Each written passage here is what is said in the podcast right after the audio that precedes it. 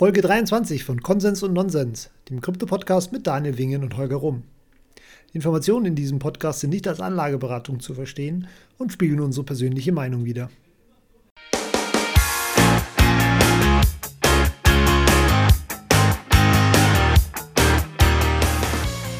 Herzlich willkommen zu Konsens und Nonsens. Hallo Daniel.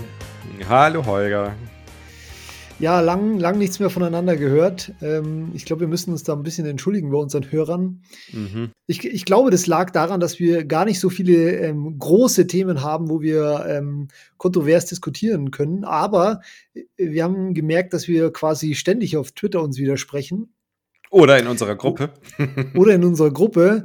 Das heißt, wir werden jetzt mal ein neues Format ausprobieren, wo wir ähm, ja nicht so große Themen raussuchen, sondern eher aktuelle Ereignisse betrachten und dann darüber diskutieren und uns dann hoffentlich ordentlich in die Haare bekommen.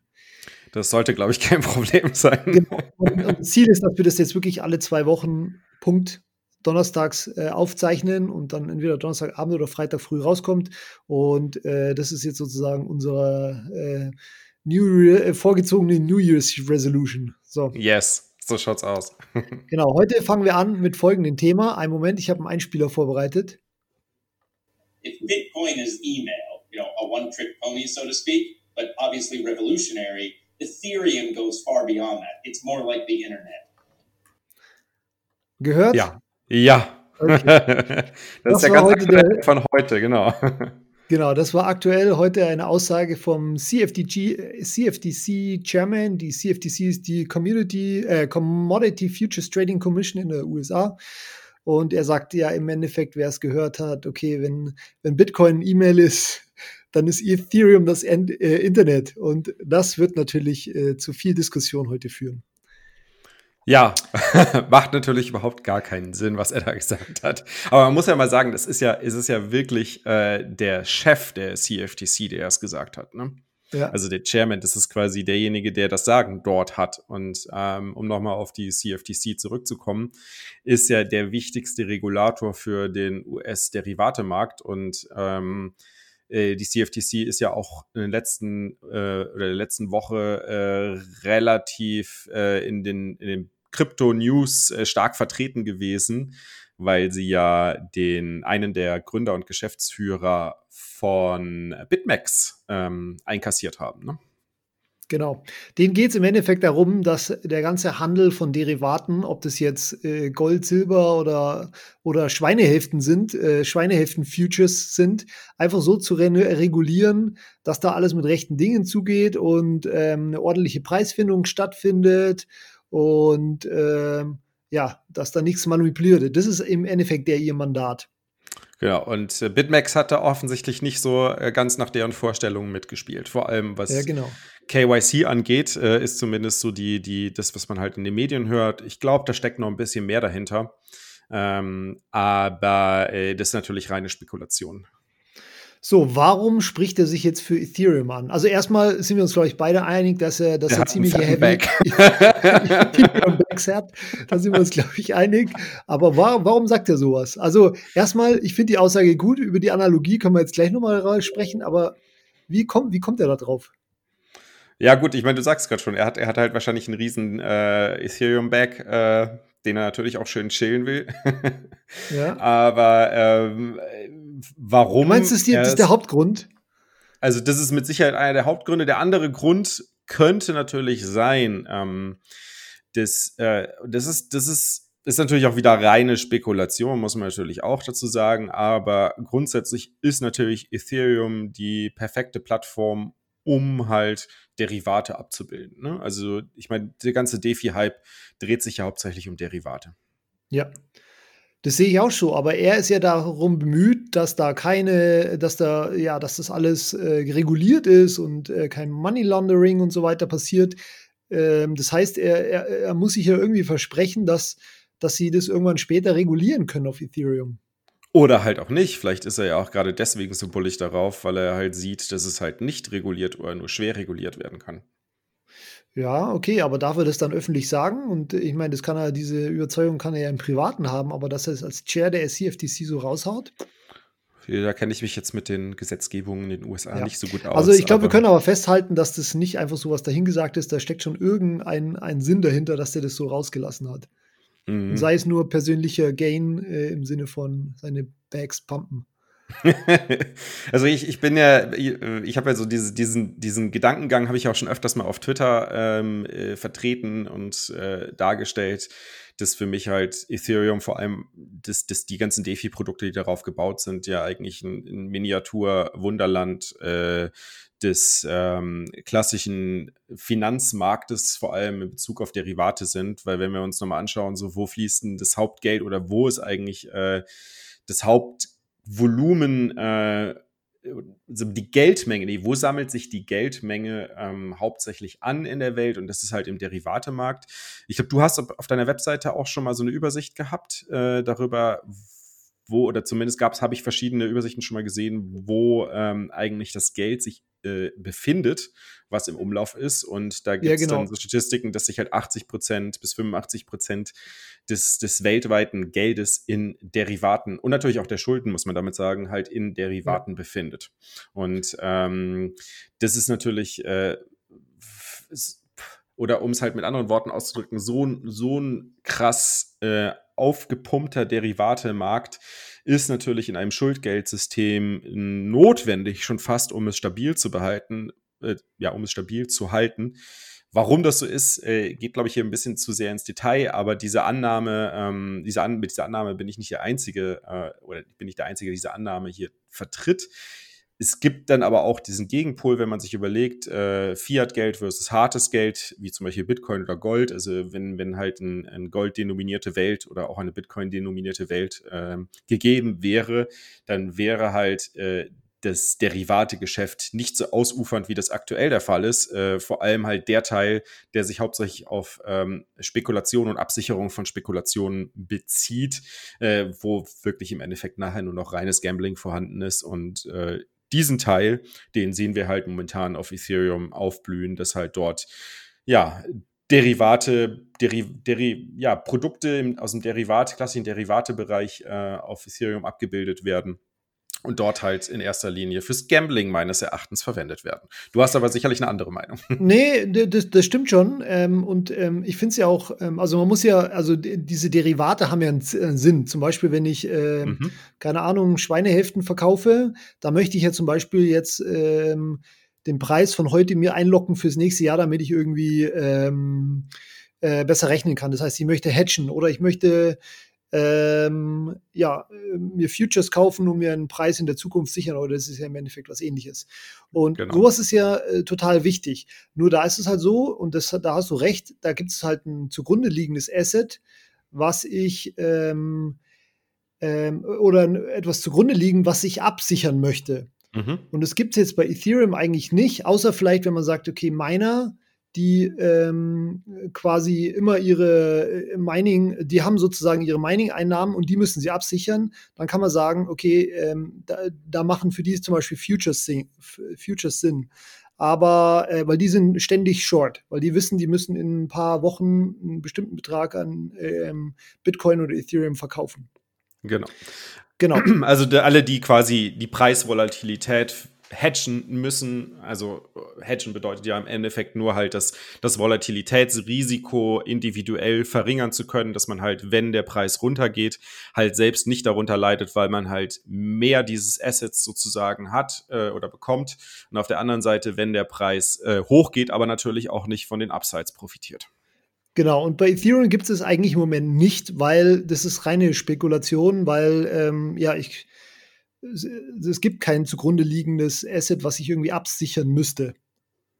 Also. Ja, oder ähm, vielleicht Ether selbst oder ja, auch Ether die Volatilität der verschiedenen Shitcoins, die dort drauf gebaut wurden. Ja, okay. Ja, okay. Aber jedenfalls ja. ähm, stimme ich dir schon zurecht, dass, äh, recht, dass sozusagen Derivate auf Ethereum im Moment ähm, ist größ, ähm, viel mehr ähm, Gambling als im traditionellen Derivatemarkt, wo tatsächlich was abgesichert werden muss oder wo es tatsächlich Grund gibt, das zu nutzen, außer der Spekulation. Grundsätzlich kann man natürlich auch sagen, dass ja äh, Ethereum auch sehr starke Anhänger im Bereich des Fiat-Geldes findet. Ich meine, Ethereum, die Idee von Ethereum ist ja quasi neues Geld zu minden. Das ist ja eigentlich die Grundidee, äh, dass man sagen kann, hey, ich kann einfach eine neue, einen neuen Coin schaffen, ohne dass ich eine eigene Blockchain-Infrastruktur dafür aufsetzen muss, weil ich die Security von äh, Ethereum mitverwenden kann. Und somit kann ich halt einfach theoretisch neues Geld oder zumindest ein, ein Asset schaffen, was halt äh, zumindest teilweise oder ganz Geld äh, abbildet. Ja, nicht Geld, sondern Wert. Aber gut, das ist ein, ein Ziel, ja. Okay. Ähm, gehen wir mal zurück zu der Analogie. Bitcoin, Oder andersherum gesagt, alle vier Tinys finden Ethereum super. Ach, deswegen mal, ja, okay, das ist ein äh, bisschen weit hergeholt. Aber ähm, ich finde die Analogie, Analogie, Bitcoin ist E-Mail und äh, Ethereum ist Internet gut aus folgenden Gründen. Ähm, also ich finde nicht, Bitcoin ist E-Mail, finde ich blöd. Ich finde, also wenn man E-Mail sozusagen in dieser Analogie als äh, Symbol für die Redefreiheit im Internet hernimmt, dann finde ich, macht es total Sinn. Wenn man sagt, okay, Bitcoin ist Redefreiheit im Internet, weil es ist jetzt nicht nur E-Mail, das können alle, alle Messaging-Dienste und so weiter, dann finde ich, äh, macht diese Analogie total Sinn, weil ich sage, okay, das ist ein Grundrecht, das sich damit absichern können und mehr muss es auch nicht machen. So, in, äh, das ist meine Auslegung dieser Analogie. Und Ethereum wäre dann sozusagen das Internet und das sind alle shiny äh, Webseiten und äh, Online-Shops und so weiter drumherum, die sicherlich nicht so wichtig sind wie das Absichern der Redefreiheit, aber dennoch ähm, ähm, cool, äh, also ein, ein, ein, eine Innovation sind, weil ich, ich muss nicht unbedingt mein Hundefutter im Internet kaufen, aber ich muss äh, sicherstellen, dass ich Redefreiheit im Internet habe und ähm, niemand mir meine Nachrichten äh, zensieren kann. In, in, und unter dem Blickwinkel finde ich diese Analogie sehr, sehr gut. Aber was, was wäre das denn zum Beispiel in der Ethereum-Welt, was äh, sozusagen ohne Zensur abgesichert sein Nein, nein, da, das bezog sich ja auf Bitcoin. Bitcoin ist sozusagen die zensurfreie ähm, äh, Kommunikation. Kommunikation wie das auch das Internet ermöglicht hat oder halt in der Analogie E-Mail. Genau. Und Ethereum ist alles andere, was du sonst noch im Internet bauen kannst. Also, dann fände ich ja die Analogie besser, ähm, dass halt Bitcoin das Internet ist, weil das Internet ist, besteht ja in erster Linie erstmal nur aus äh, Datenpaketen, die hin und her gesendet werden. Und Ethereum wäre dann sowas wie das World Wide Web, was auf dem Internet aufgebaut ist.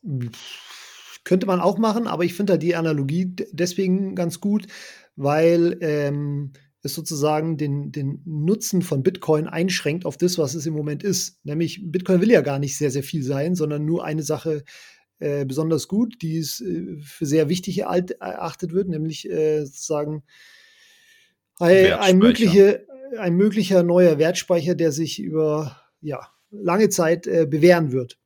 Mhm. Und äh, genau, deswegen finde ich das auch nicht schlecht, wenn man sagt, Bitcoin ist nur E-Mail, weil dafür ist Bitcoin jetzt ausgelegt. Ja, gut, aber E-Mail läuft über das Internet. Ja, okay. Ja, deswegen finde halt, ich nicht. Deswegen finde die Analogie ein bisschen Bitcoin, problematisch. Ja, nee, Bit, ja, okay, dann, dann, er hat wahrscheinlich gemeint, Bitcoin ist E-Mail und Ethereum ist das World Wide Web. Vielleicht ja, das würde tatsächlich mehr Sinn machen. Da würde ich sogar ja. d'accord gehen und sagen, ja, natürlich, mit, mit E-Mail habe ich sehr eingeschränkte Funktionalitäten. Das ist ein Protokoll, was, was äh, sehr klare und, und simple, relativ simple Regeln hat, während hingegen das World Wide Web halt äh, ganz andere Dinge ermöglicht und viel mehr Freiraum ähm, aufgrund von breiter gefassten Regeln ermöglicht. Jetzt hat ja der Michael in unserer Telegram-Gruppe übrigens, Konsens Nonsens Telegram, einfach mal joinen, äh, gesagt, nee, Ethereum ist mehr Flash. Wer erinnert sich noch an Flash und die äh, shiny, shiny Animationen, die man früher vor jede Startseite als Vorschaltseite gemacht hat, wo irgendeine Animation ablief. Und Flash war halt eine Katastrophe technisch, aus technischer Sicht. Und ich finde, diese Analogie hat auch was, weil ähm, ja, Ethereum ist so, wie es im Moment ist, äh, sicher nicht technisch das Endziel, aber ist sozusagen im Moment die beste Art, das zu machen, was Ethereum möchte, nämlich, ich sage jetzt mal, der, der Be Begriff triggert zwar ein bisschen, aber World Computer, also dass wirklich unabschaltbare Programme ausgeführt werden können. Und das gibt es halt im Moment nicht, gibt auch andere Optionen außer Ethereum, aber Ethereum ist halt das, was im Moment verwendet wird. Aber ich kann mir gut vorstellen, dass es, dass, also ich bin mir ziemlich sicher, dass die Form, so wie Ethereum jetzt ist, in zehn Jahren werden wir da genauso drüber, äh, drüber lachen, wie Flash wir heute drüber lachen. Und ähm, das ändert aber nichts daran, dass sozusagen der Zweck von Ethereum, nämlich diese un, unabschaltbaren, unabschaltbare World Computer, dass der trotzdem äh, wichtig ist, genau wie bei Flash damals wichtig war, dass man dynamische Webseiten damit machen konnte, was man jetzt heutzutage mit äh, CSS, JavaScript und SVG und so weiter machen kann.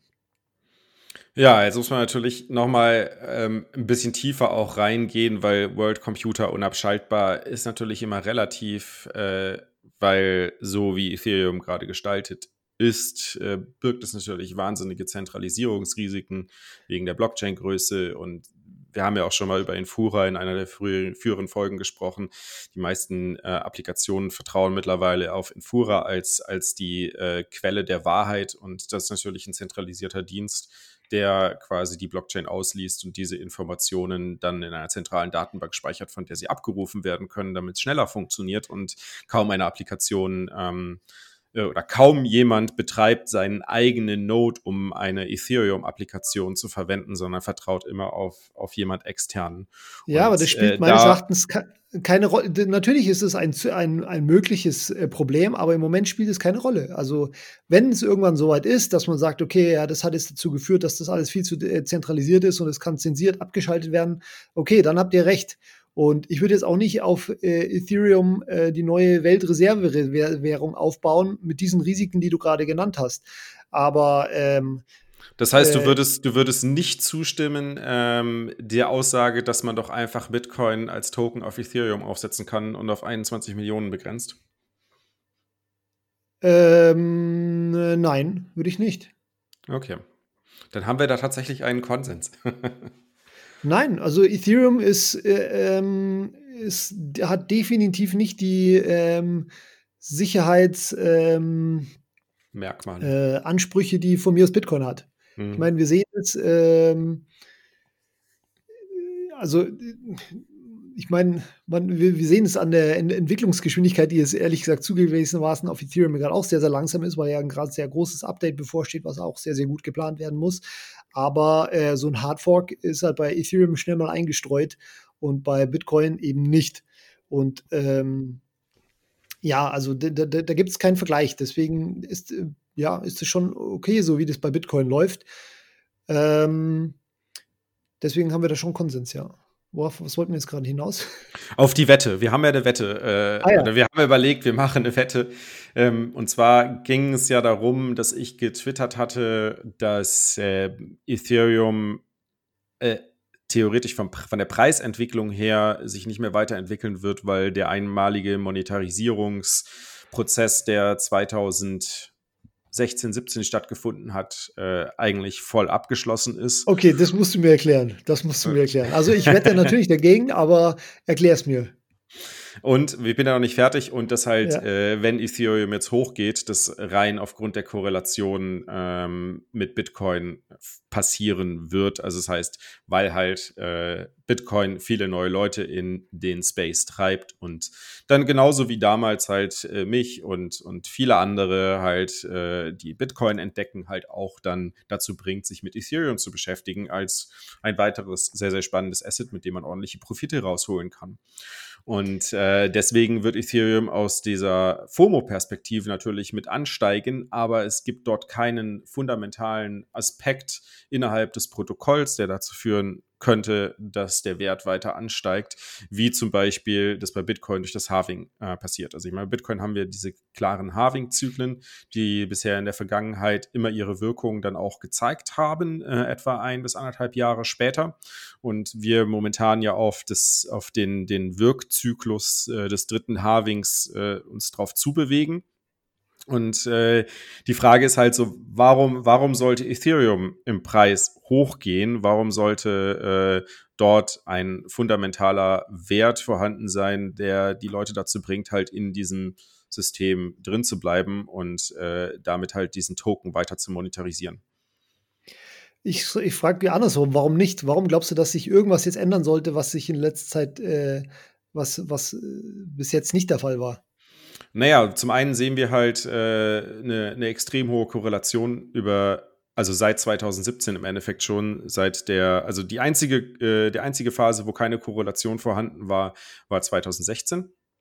2016 hat sich Ethereum exponentiell äh, stark äh, ja, im Preis gesteigert im Vergleich zu Bitcoin. Gegenüber Bitcoin, ja. Gegenüber Bitcoin und äh, viele haben davon massiv profitiert. Äh, also viele haben, viele, die heute Bit reine Bitcoiner sind, haben damals auch ihre Shitcoin-Phase gehabt, inklusive ich. Ähm, und äh, haben da sicherlich auch einiges mitgenommen. Was äh, was darüber hinaus jetzt noch kommen wird und, und ob da jetzt noch was kommen wird, das, das zeigt natürlich oder es hängt natürlich auch davon ab, welchen Mehrwert Ethereum wirklich bieten kann. Und wir haben ja jetzt auch schon mit dem, mit dem DeFi-Hype, wo ja zumindest der Vorteil theoretisch gegeben ist, dass man dort einen, einen sehr soliden Derivatemarkt halt aufbauen kann. Und ähm, wenn das wirklich so, zu, äh, so vielversprechend wäre, dass da ein Derivatemarkt entstehen kann, ein, ein, ein, wirklich ein großer Derivatemarkt entstehen kann, dann hätte ja theoretisch zumindest jetzt halt das Frontrunning schon stattfinden müssen, was aber, soweit man es beobachten kann, nicht stattgefunden hat, weil der Preis weiterhin korreliert, äh, korreliert mit Bitcoin. So wie seit Also erstmal hat Bitcoin, äh, Ethereum gegen Bitcoin 50% gewonnen dieses Jahr, aber das lassen wir mal außen vor. Ähm, weil das weiß ich, weil ich ja mit Markus Anfang des äh, Jahres genau so eine Wette gemacht habe. Und äh, ähm, ja, aber ich, ich verstehe trotzdem nicht, warum, warum nicht weiter Ethereum Bitcoin outperformen sollte. Warum so, was, was hat sich jetzt geändert? Moment, seit, seit Anfang des Jahres ist Ethereum 50% hoch? Gegenüber Bitcoin, ja. Gegenüber Bitcoin. Ja. Das heißt, äh, Ethereum hat, hat mehr Profit abgeworfen, wenn ich Anfang des Jahres investiert hätte, als Bitcoin. Genau. Ist ja krass, okay. Das wusste ich zum Beispiel nicht, aber mich interessiert der Preis auch relativ wenig. Ja, ist, mich eigentlich auch nicht. Deswegen, ich möchte auch gar nicht so sehr über den Preis. Ich habe mich, mich hat mich nur interessiert, wie du auf die Idee kommst, dass sozusagen die Monetarisierungs- oder die, die Preisfindungsphase bei Ethereum abgeschlossen ist und alles weitere äh, hängt es nur noch am Bitcoin, was ich für ziemlich Nonsens halte. Aber gut. Ja, gut, ich meine, das können wir, das können wir ja eigentlich erst dann natürlich mit, mit Garantie sagen, wenn halt eine Entkoppelung stattfindet. Also wenn hier wirklich eine Entkoppelung stattfindet und Ethereum halt irgendwann äh, sich nicht halt weiterentwickelt, äh, beziehungsweise wenn Ethereum tatsächlich einen eigenen Wert aufbaut, sozusagen, dann muss sich eigentlich äh, Ethereum von Bitcoin entkoppeln und nicht mehr korrelieren. Dann hätte es ja, genau. quasi einen unabhängigen Wert, der dort, der dort gegeben ist. Und äh, momentan sieht es halt so aus, dass halt diese Phase einmal stattgefunden hat. Ähm, es gab eine Entkoppelung oder es gab halt diese Initialphase, wo keine Korrelation vorhanden ist. Und seit äh, Ende 2017 oder Mitte 2017 korreliert der Preis ja doch schon eigentlich sehr, sehr stark, ne? Die, die ja korrelieren sie schon sehr stark. Die korrelieren sie schon sehr stark, aber ähm, ja. Genau, das ich, heißt, ich, ich das heißt, wenn der Preis weiter hochgeht, dann liegt es halt nicht daran, dass halt Ethereum weiter monetarisiert, sondern dann, dass halt Gambler, die äh, über Bitcoin halt auf Ethereum aufmerksam werden, halt entsprechend auch dort ja, ähm, ja. diversifizieren, wie man das so schön sagt. Finde ich ein bisschen weit hergeholt. Aber gut, wie lautet die Wette? Ich bin dabei. Das weiß ich noch nicht. Das müssen wir mal definieren, wie wir die Wette nennen. Aber im Endeffekt geht es ja darum zu sagen, ähm, also mit, äh, mit, mit, mit, mit äh, Markus habe ich ja Anfang des Jahres gewettet. Okay, am Ende des Jahres schickt er mir äh, einen halben Ether und ich schicke ihm äh, eine Million Satoshi. Und die Wette äh, ist momentan, äh, oder es sieht momentan schlecht für ihn aus, oder was? Ja, wie gesagt, also ich habe damals, äh, also es, Ethereum war damals bei 0,2, äh, 0,02 äh, Bitcoin, also 20 Mil, äh, 2 Millionen Satoshi, ach wurscht, 0,02 äh, Bitcoin und ist jetzt bei 0,03 ähm, äh, Bitcoin ist ein Ethereum-Wert. Das heißt, für ihn ist es schlechtes Geschäft, wenn das aktuell Für ihn war es bis jetzt schlechtes Geschäft. Muss man mal schauen, wie es sich weiterentwickelt. Aber ähm, das war sozusagen unsere Wette. Ja, wir können ja, also ich schaue jetzt mal kurz auf blockchaincenter.net, um das hier mal zu schillen. Mhm. Und schaue mal gerade den Ethereum-Preis in äh, Bitcoin. Und der ist 0,0329, also sogar mehr als 50 Prozent.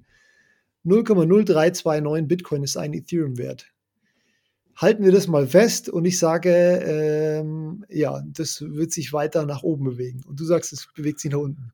Nee, also, ach so, genau, versus zu Bitcoin. Nee, ich würde sagen, es wird wahrscheinlich irgendwie pendeln um die, um 0,03. ja, vielleicht um die 0,02, 0,03 wird es halt weiterhin pendeln. Und, ja, zwischen 0,02 ähm, und 0,03 ist ja schon 50% Preisschwankung drin. Genau.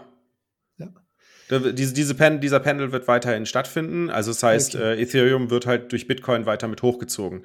Ähm, das, was, was ja, was ja eigentlich hinter dieser Idee steckt, ist halt, wenn Ethereum wirklich einen, einen äh, Wert bietet, der, ähm, der Leute dazu bringt, Ethereum wirklich aktiv zu verwenden, dann müsste sich der Preis ja auch entkoppeln. Und ja. mein, und mein, ähm, meine Annahme ist, dass sich dieser Preis entkoppeln wird. Das heißt, äh, wenn jetzt Ethereum weiter ansteigt, dann liegt es nicht daran, weil Ethereum einen Wert bietet, sondern weil halt Leute hingehen und damit spekulieren. Ja, aber wie ist dann deine Wette? Was ist, wenn äh, Bitcoin mehr steigt als äh, Ethereum mehr steigt als Bitcoin? Ist dann deine Wette oder so? Oder sagst du dann, ja, das sind ja die Gambler? Oder was ist, also was ist, wann ist deine Wette falsch? Also ich würde sagen, äh, also ich ich wette, wette darauf hinaus, äh, wette, wette schon, dass halt wir im nächsten, äh, also nach dem nächsten Hype werden wir wahrscheinlich einen deutlich höheren Decline von Ethereum sehen als, also einen deutlich größeren Abschwung von Ethereum sehen als von Bitcoin. Äh, wahrscheinlich, wie man bin mir jetzt nicht sicher, was wir jetzt bisher hatten, aber vom All-Time-High liegt Ethereum aktuell noch deutlich unter dem, was, was Bitcoin als All-Time-High hatte. Wenn ich es richtig erinnere war Ethereum irgendwie bei 1800 Dollar, ne?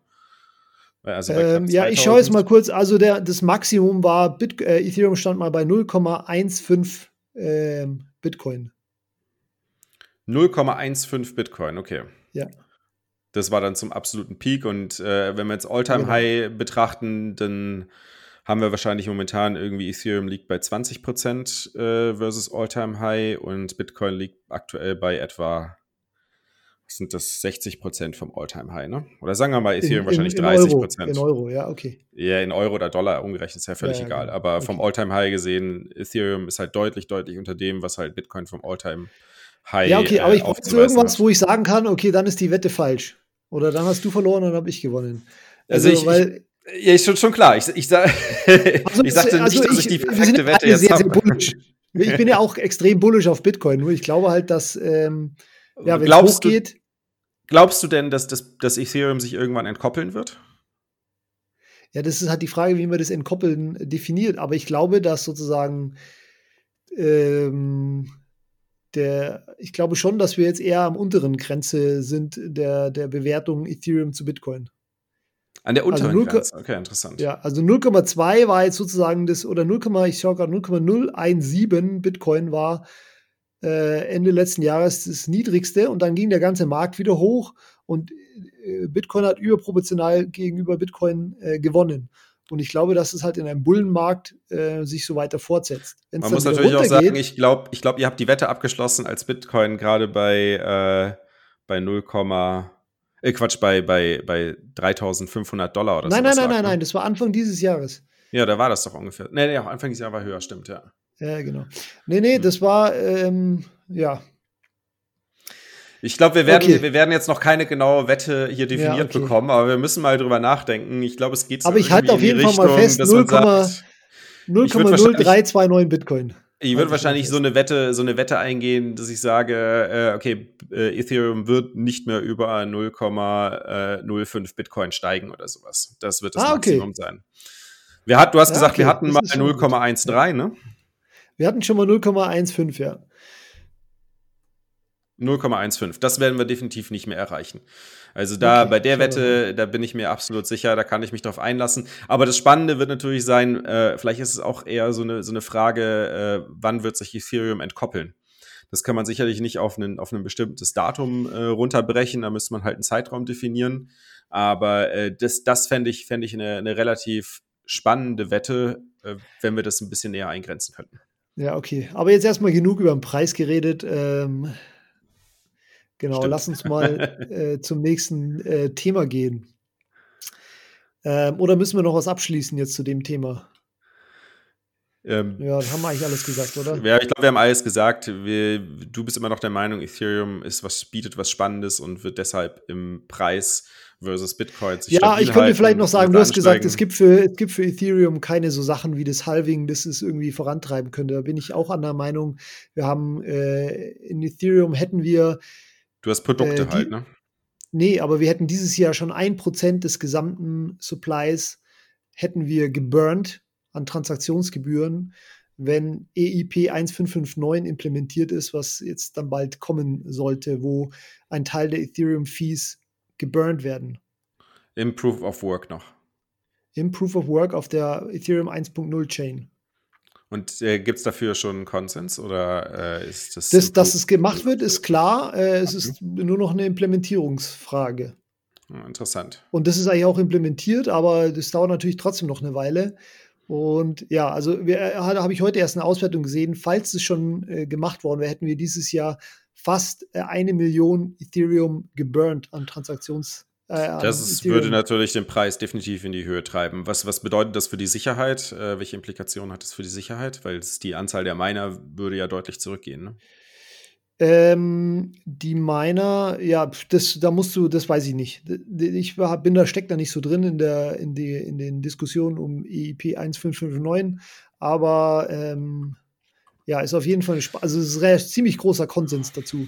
Das ist, ist schon nicht spannend, aber das, das, man muss natürlich auch, man muss natürlich ganz klar sagen, das ist, kann kurzfristig natürlich zu einem enormen Hype führen. Äh, Preis, geht, äh, ja. Preis geht hoch, äh, Security bleibt dadurch stabil oder steigt natürlich auch mit an. Aber das bedeutet natürlich im, im Nachgang oder beziehungsweise es bleibt halt dieser, trotzdem dieser fade Nebengeschmack äh, vorhanden.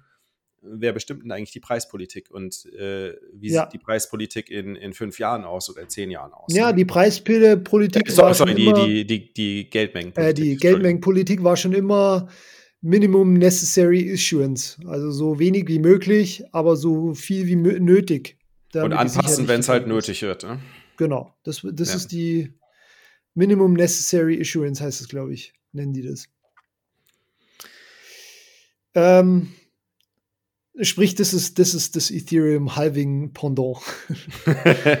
ohne klares Datum, ohne klare Vorhersage. Ja, genau. Oder genau. irgendwelche Mechanismen, die ja. äh, Übrigens, übrigens mit diesem, mit diesem EIP, also Ethereum Impose, äh, Improvement Pro Proposal, ähm, das ist unter anderem auch dafür da, dass sozusagen die Transaktionskosten pro äh, Transaktionsfees pro Transaktion dann viel genauer berechnet werden können, beziehungsweise vorhersehbar sind. Das ist dann noch ein Nebeneffekt davon, beziehungsweise auch noch eine wichtige Geschichte. Weil es immer einen fixen Betrag gibt, der geburnt wird, oder?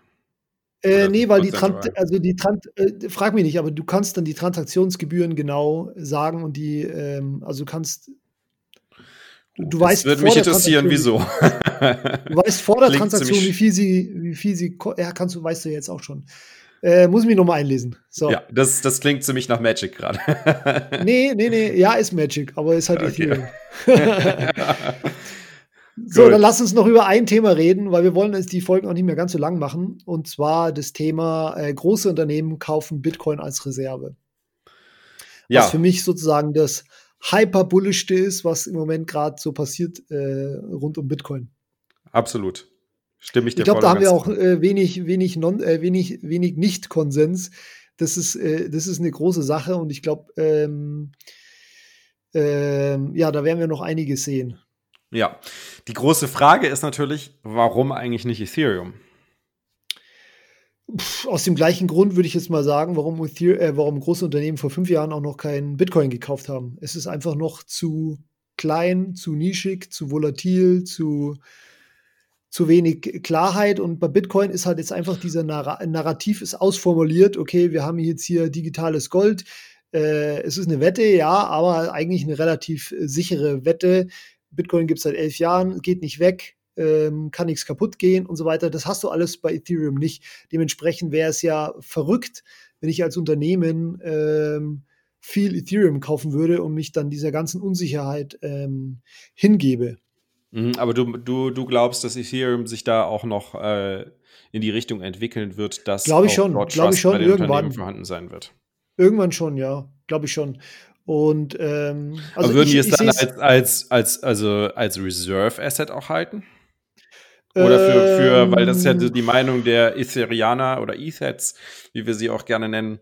Äh, die Meinung ist ja dort, dass halt Unternehmen Ethereum halten oder Ether halten müssen, um auf Ethereum interagieren zu können und sie werden so. gezwungen sein, auf Ethereum zu interagieren. Ja, nee, deswegen werden Unternehmen das nicht kaufen, glaube ich. Also ähm, bestimmt manche, aber das ist nicht der, also das Ziel wäre schon auch äh, Spekulation. Ich meine, die nennen das jetzt äh, Reserve, äh, Reserve Currency für, für MicroStrategy und so weiter, aber im Endeffekt geht es um Spekulation und das sehe ich dann auch bei, äh, würde ich dann auch den Grund sehen für. Ich glaube, da haben wir keinen Konsens. Also ich meine, so, wenn, wenn man den Aussagen von Michael Saylor äh, vertrauen kann und zumindest wie er es in den Kontext bringt und auch wie er es ja. rüberbringt, ist es schon relativ vertrauenswürdig. Dann sehen sie es tatsächlich als nicht als, als ähm, Spekulation. Ja, nicht als Spekulation, sondern, sondern als, ja. als Sicherheit äh, oder beziehungsweise als das, das sicherste Reserve Asset, äh, was der Markt momentan anbietet. Sicherer als äh, Bonds, sicherer als, als, Akt, als jede Aktie, sicherer als ähm, Immobilien. Ja, aber klar, diese, aber die, schon klar, sicherer als Gold. trotzdem, ja, aber das ist trotzdem sozusagen eine Wette von ihm, dass es so ist. Insofern ist es schon auch investieren oder spekulieren, wie du es möchtest. Naja, Aber, so wie er sich, so er wie er sich ausdrückt, ja. ja, so wie ich ja, sage. er ist davon überzeugt und Bitte? Ja, und viele Bitcoiner auch, sind auch davon überzeugt. Äh, ja, natürlich. Die Frage natürlich. ist natürlich, was, was ist die Alternative? Ja, wir sind ja alle davon überzeugt. Nur ist es aus der Sicht trotzdem für mich, aus meiner Sicht, äh, Investment. Aber gut, es das ist, ist Semantik. Naja, gut, aber es ist, es ist halt, das ist kein Semantics. Also ich meine, er hat ganz klar gesagt, es ist kein Investment, es ist quasi die Adaption des Bitcoin-Standards. Und das Schon ist halt, Bitcoin-Standard bedeutet halt äh, im Endeffekt, und das sagt er auch in vielen Interviews immer wieder ganz klar, ähm, Bitcoin ja, als Geld zu adaptieren, als Cash. Ja, aber weißt du, was, was werden seine Investoren sagen, wenn Bitcoin jetzt in, in Euro dominiert sich halbiert? Dann werden die schon sagen, oh, ist schlecht, obwohl er noch die gleiche Anzahl als Bitcoin, an Bitcoins hat. Und für, ähm, ich glaube, seine Investoren interessiert das gar nicht, weil äh, es hätte sich halt mit jedem anderen Asset sowieso halbiert oder gedrittelt. Ja, schon klar, aber die rechnen trotzdem nicht in Bitcoin als Reservewährung. Er, ja, von mir aus, aber nicht, sei, nicht der Rest, dem der, die, die Firma gehört. Äh, gut, also die, die Aktieninhaber. Und, ähm, ja, die Aktieninhaber, ja. Muss man natürlich auch sagen, also die, die ähm, in der Bewertung äh, auf den, also in der klassischen Marktbewertung für Aktien fließt ja sowieso die, die Cash-Reserve gar nicht rein. Also. Okay. Und damit auch Bitcoin nicht rein. Aber klar, es wird natürlich trotzdem, wenn Bitcoin äh, stark ansteigt, dann würde sich das natürlich trotzdem auf, den, auf die Nachfrage der Aktien auswirken. Jetzt habe ich mal eine Frage an dich, die habe ich neulich schon mit dem Blogtrainer diskutiert. Äh, was glaubst du, ist das erste deutsche DAX- oder MDAX-Unternehmen, äh, das so eine Pressemitteilung rausgibt? Hm, das ist eine gute Frage. Ähm, also ich, ich habe mich auf SAP festgelegt. SAP. Weil aus folgendem Grund, da, ja. da ist auch ein, ein der Joachim Hopp heißt der, glaube ich, oder? Der ähm, ist auch noch ein großer Anteilseigner und äh, quasi Inhaber geführt und Tech-Unternehmen, Tech vielleicht so ein bisschen am absteigenden Ast, also alles äh, Parallelen zu ähm, MicroStrategy. Äh, deswegen glaube ich, dass die das machen. So. Ich glaube, man muss, man muss vielleicht auch schauen, welches, welches Unternehmen am DAX hat denn eigentlich auch eine, eine, eine große Cash-Reserve. Ja. Weil du machst es ja nicht mit dem Working, also du steckst ja nicht dein Working ja, Capital in Bitcoin, sondern du machst ja wirklich, das ist ja quasi äh, der Flucht aus, ist ja, ist ja eigentlich die Flucht aus dem Euro in ein, ein anderes, äh, in eine andere Cash-Reserve, um halt der Inflation entgegenzuwirken, äh, entwirken. Ja. Und da muss man ja. sich überlegen, okay, da muss ein Unternehmen natürlich auch eine ordentliche Cash-Reserve haben, äh, wo es sich halt Sorgen macht, dass, dass diese Cash-Reserve entwertet wird, äh, um halt entsprechend in Bitcoin zu konvertieren. Ja. Also ich, ich wüsste es nicht, aber äh, SAP ist sicherlich mit einer der Kandidaten. Ist Bosch eigentlich auch äh, im, DAX, im DAX mit drin? Uh, ich glaube nicht. Nee, ne? äh, ich weiß gar nicht, welch, welche Unternehmen sind eigentlich im DAX nee. drin? Also die Anzahl wird ja jetzt von 30 auf 40 erhöht, das habe ich mitbekommen. Das heißt, wir haben auch sogar eine Inflation beim DAX. Also ich kann ähm, dir sagen, die Telekom wird es nicht sein. Schau, schauen wir mal ganz kurz rein. Was, was sind denn die Unternehmen, die sich am, also, am DAX befinden? Adidas, Allianz, BASF, Bayer, Bayersdorf, BMW, Continental. Ah, oh, da ist noch, okay, warte, äh, Covestro, Daimler, Delivery Hero. Delivery Hero, oh, die akzeptieren ja sogar schon äh, Bitcoin als Zahlungsmethode. Ja, genau, aber ich glaube nicht, dass die so eine große Cash-Reserve haben. Das glaube ich auch nicht. Das glaube ich auch nicht. die sind zu expansiv. Deutsche Bank, äh, Deutsche, Deutsche Börse, Bank, Deutsche Post, Deutsche Telekom. Deutsche, Deutsche Bank könnte ich mir eventuell sogar noch vorstellen. Ja, ähm, na. ja könnte passieren. Deutsche Börse, Deutsche Börse könnte tatsächlich auch passieren äh, weil dort gibt es ja auch schon ähm, ein, ein ähm, Produkt ja. auf Bitcoin basierend, äh, eine Schuldverschreibung ja. auf Bitcoin basierend, die dort gehandelt wird. Könnte Stuttgarter also Börse auch ist auch groß in Krypto. E.ON vielleicht, wenn sie, wenn sie sich halt auch mit dem Thema Mining auseinandersetzen. Aber Henkel, Henkel mit Sicherheit nicht. Heidelberg Zement bestimmt auch nicht. Infineon, pff, weiß ich nicht, was da die Cash Balance ist. Ähm, MTU hat mit, sicherlich, mit Sicherheit gerade ganz große Probleme. Die Münchner Reh eventuell, könnte ich mir sogar auch noch vorstellen. Ja. ja. Münchner Reh, Münchner Reh, Siemens. Siemens ist tatsächlich, würde ich sagen, Siemens ist ein ganz, ganz großer Kandidat für mich. Ein ganz, ganz großer Kandidat. Und weißt du auch warum? Ich weiß nicht. Ja, was? Und äh, ich meine, sie müssen es irgendwann ankündigen. Ähm, also ich glaube nicht, dass sie es schon gemacht haben, aber sie beschäftigen sich definitiv 100 Prozent weiß ich mit diesem Thema. Und zwar weil, da weiß ich es deshalb, weil äh, du kannst dich ja noch an die letztjährige Value of Bitcoin Conference erinnern. Ja. Ne? Und es waren insgesamt sechs äh, Siemensianer aus der, ähm, aus der Treasury. Ist ja keine Abteilung bei denen, das ist ja ein ganzes Unternehmen, mhm. also es ist ein Treasury-Unternehmen von Siemens auf der Value of Bitcoin Conference da. Und interessanterweise haben drei von denen danach per E-Mail sich nochmal bedankt und äh, geschrieben, wie großartig sie diese Veranstaltung fanden. Und einer hat sogar geschrieben, beste Konferenz, auf der er jemals war, ähm, beste Banking-Konferenz, auf der er jemals war. Und, äh, und der, ähm, ich glaube, es war der Chef, muss man schauen, da steht auch auf der Value of Bitcoin Conference Webseite auch als Referenz, hat noch geschrieben, dass er bisher Bitcoin völlig unterschätzt hat und ähm, mhm.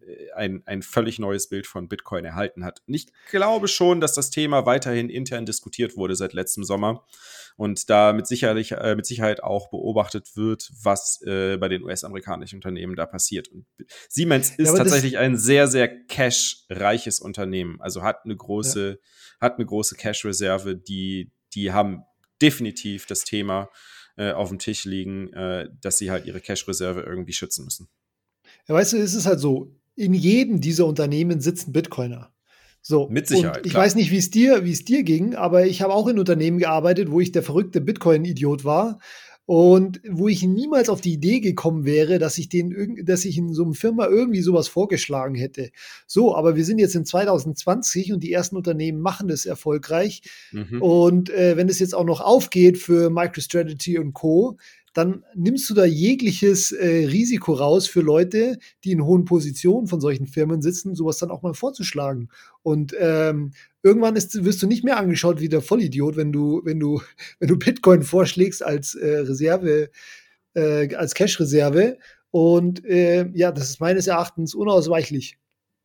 Man muss natürlich jetzt auch sagen, also vorsichtig sein, also ähm, es ist ja, wir reden jetzt hier von den DAX-Unternehmen, MicroStrategy und ähm, soweit ich weiß, auch Square gehören nicht zum S&P 500 oder Nasdaq ähm, ähm, ja, Index. Das weiß ich nicht. Ähm, Klar, also Nasdaq-Index mit, sicherlich, mit Sicherheit nicht. Das sind kleinere Unternehmen. Die haben natürlich eine ganz andere Eigentümerstrukturen, wenn du dir halt ja. Siemens anschaust äh, oder auch Telekom. Genau. Die, da gibt es halt keine Class A-Shares und Class B-Shares und sowas. Äh, das ist halt, da hat halt jeder äh, Shareholder oder jeder Aktieninhaber hat die gleichen Voting-Rechte. Während hingegen natürlich bei Square und beim, bei MicroStrategy die, die Inhaberstrukturen ganz anders aussehen. Du hast halt unterschiedliche unterschiedliche Rechte innerhalb der Aktieninhaber ähm, und dann hast du natürlich auch einen Großteil der Aktien, die halt äh, bei Michael Saylor beziehungsweise halt bei ähm, bei Jack äh, Dorsey liegen. Und damit haben die natürlich auch eine ganz andere Entscheidungsmacht, was solche ja. äh, Entscheidungen bezüglich der Cash Balance angeht. Definitiv. Die ersten Firmen werden die sein, die noch irgendwie stark Inhaber geführt sind oder wenige, wenige Anteilseigner große Mehrheiten haben. Mhm. Aber Siemens wird sich definitiv damit beschäftigen oder wird, beschäftigt sich garantiert damit und äh, hat natürlich auch, um sowas umzusetzen, braucht es einen ganz, ganz anderen Vorlauf. Ja. Okay, das heißt, in dem Thema haben wir eigentlich krassen Konsens. das ist ja mal unglaublich hier. Ultra krassen ja, ja. Konsens, super. Holger, wollen wir noch mal zum, zum Schluss äh, irgendwie ein Thema ab, äh, angreifen, wo wir keinen Konsens haben, was, äh, was ja mein Lieblingsthema ist, Defi. weißt du was? Das, äh, nee, das lassen wir uns für die nächste Folge okay. auf. Dann machen wir heute mal eine kürzere Schließen Folge. Schließen wir mal mit Konsens. Dann, genau.